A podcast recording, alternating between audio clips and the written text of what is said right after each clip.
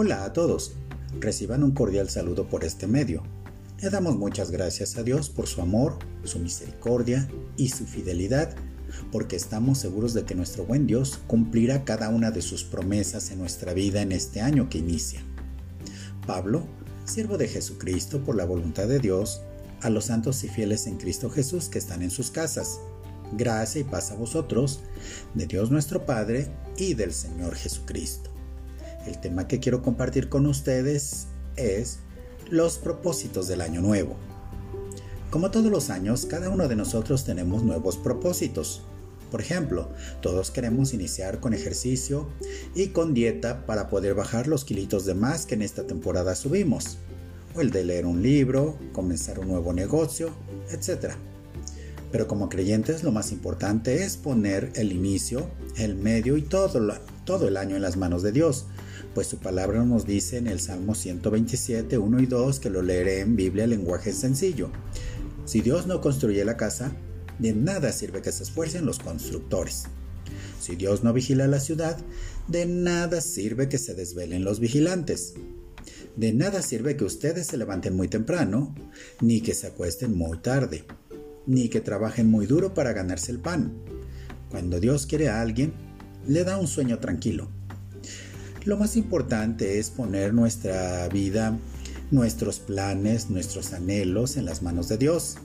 Pues si no es así, de nada sirve lo que intentemos hacer. Si no contamos con la bendición de Dios, lo más seguro es que fracasaremos y tendremos una vida de frustración. Pensamos que tenemos toda una vida por delante, que podemos hacer grandes planes con nuestra vida.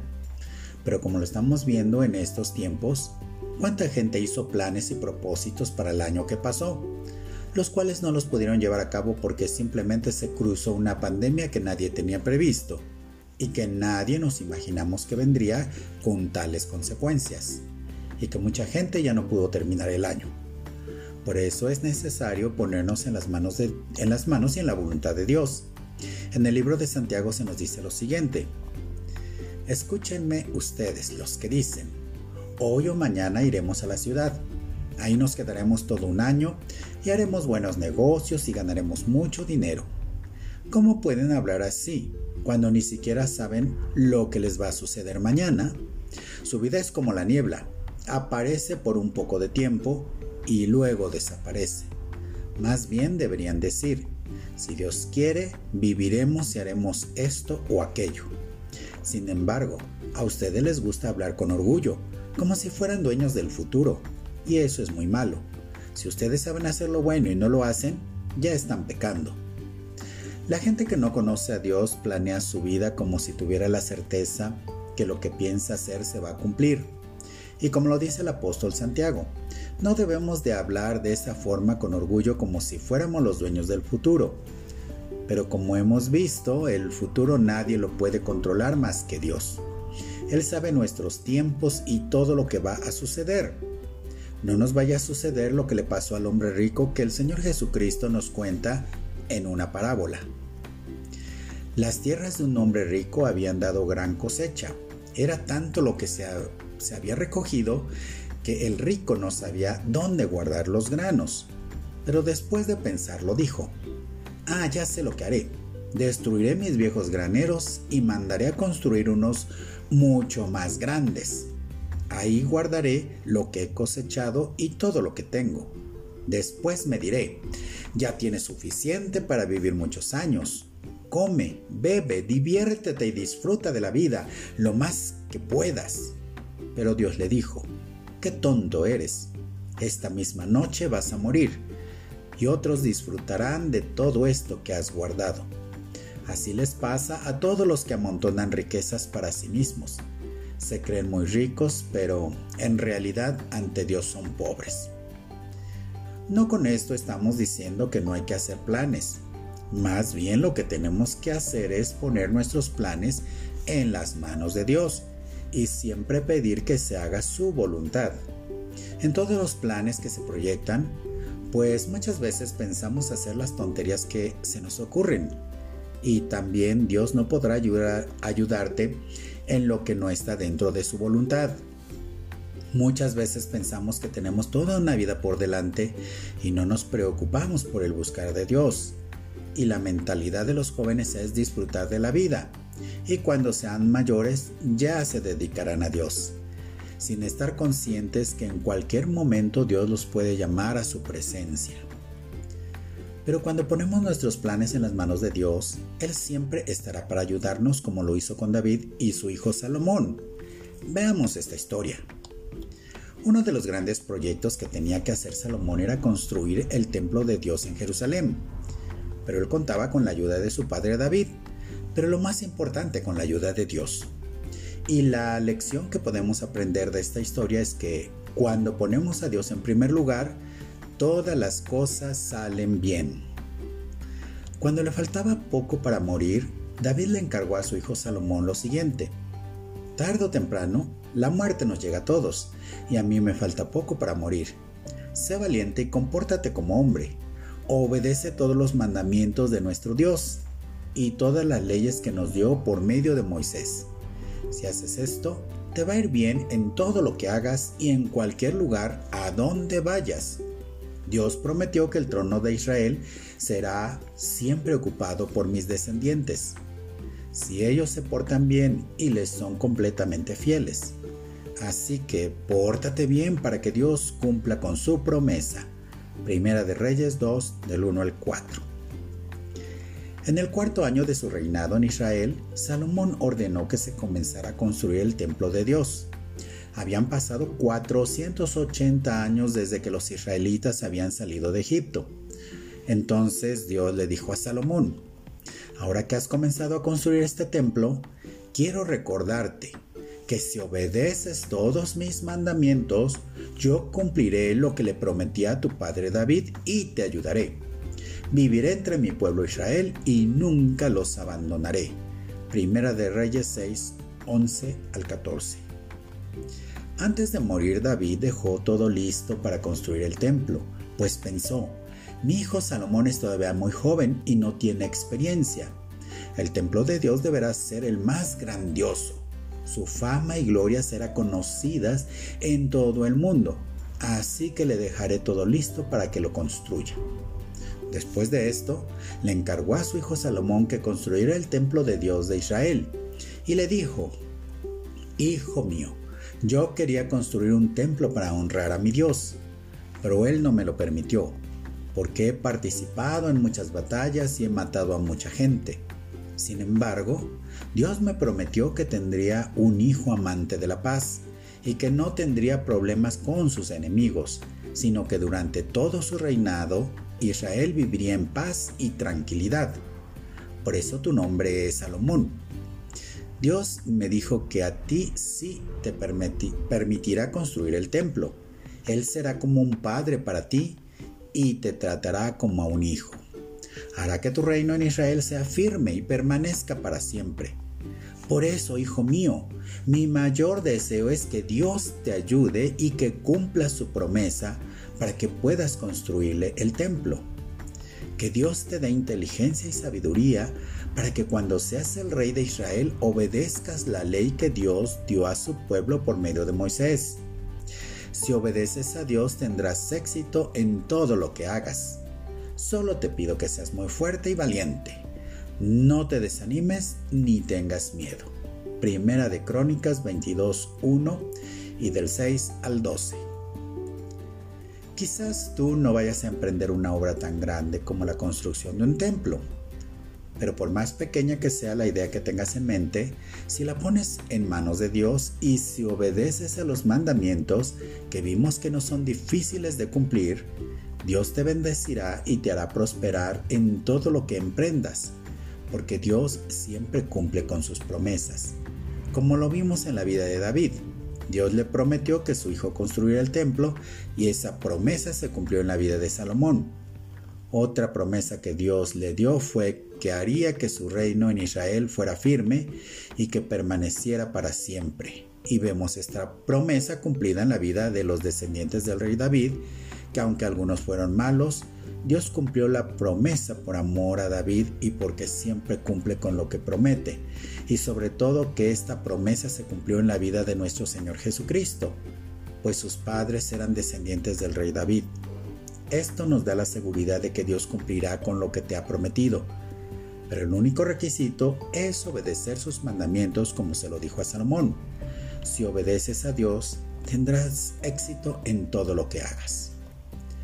Una de mis historias favoritas de la Biblia es la historia de, Josué, José, Josué, quien tenía una gran responsabilidad, solamente introducir al pueblo de Israel a la tierra prometida. Pero Dios habló con Josué y lo animó mucho, dándole las mismas promesas que le hizo a Moisés de que él estaría con todo su pueblo a donde quiera que fueran y tendrían éxito en todo lo que emprendieran. Después de la muerte de Moisés, Dios habló con Josué hijo de Nun, que había sido ayudante de Moisés. Dios le dijo a Josué, ahora que mi servidor Moisés ha muerto, te toca a ti guiar al pueblo de Israel. Cruza el río Jordán con todos ellos y llévalos al territorio que les voy a dar. Yo les entregaré todo territorio donde pongan el pie, tal como se lo prometí a Moisés. Les daré todo el territorio que va desde el desierto del sur hasta las montañas del Líbano en el norte, y desde el gran río Éufrates hasta el este del mar Mediterráneo en el oeste, incluyendo el territorio de los hititas. Nadie podrá derrotarte jamás porque yo te ayudaré, así como ayudé a Moisés. Nunca te fallaré ni te abandonaré. Pero tú debes ser fuerte y valiente, porque serás tú quien guíe al pueblo de Israel para que reciba el territorio que les prometí a sus antepasados.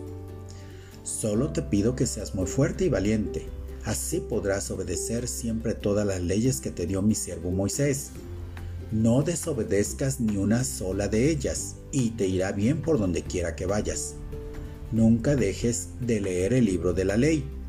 Estúdialo de día y de noche, y ponlo en práctica para que tengas éxito en todo lo que hagas.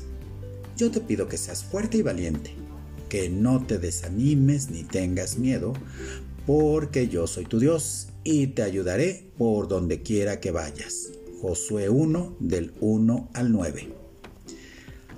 Aunque nosotros no vamos a llevar a todo un pueblo a una nueva tierra, pero sí tenemos un año interesante que enfrentar.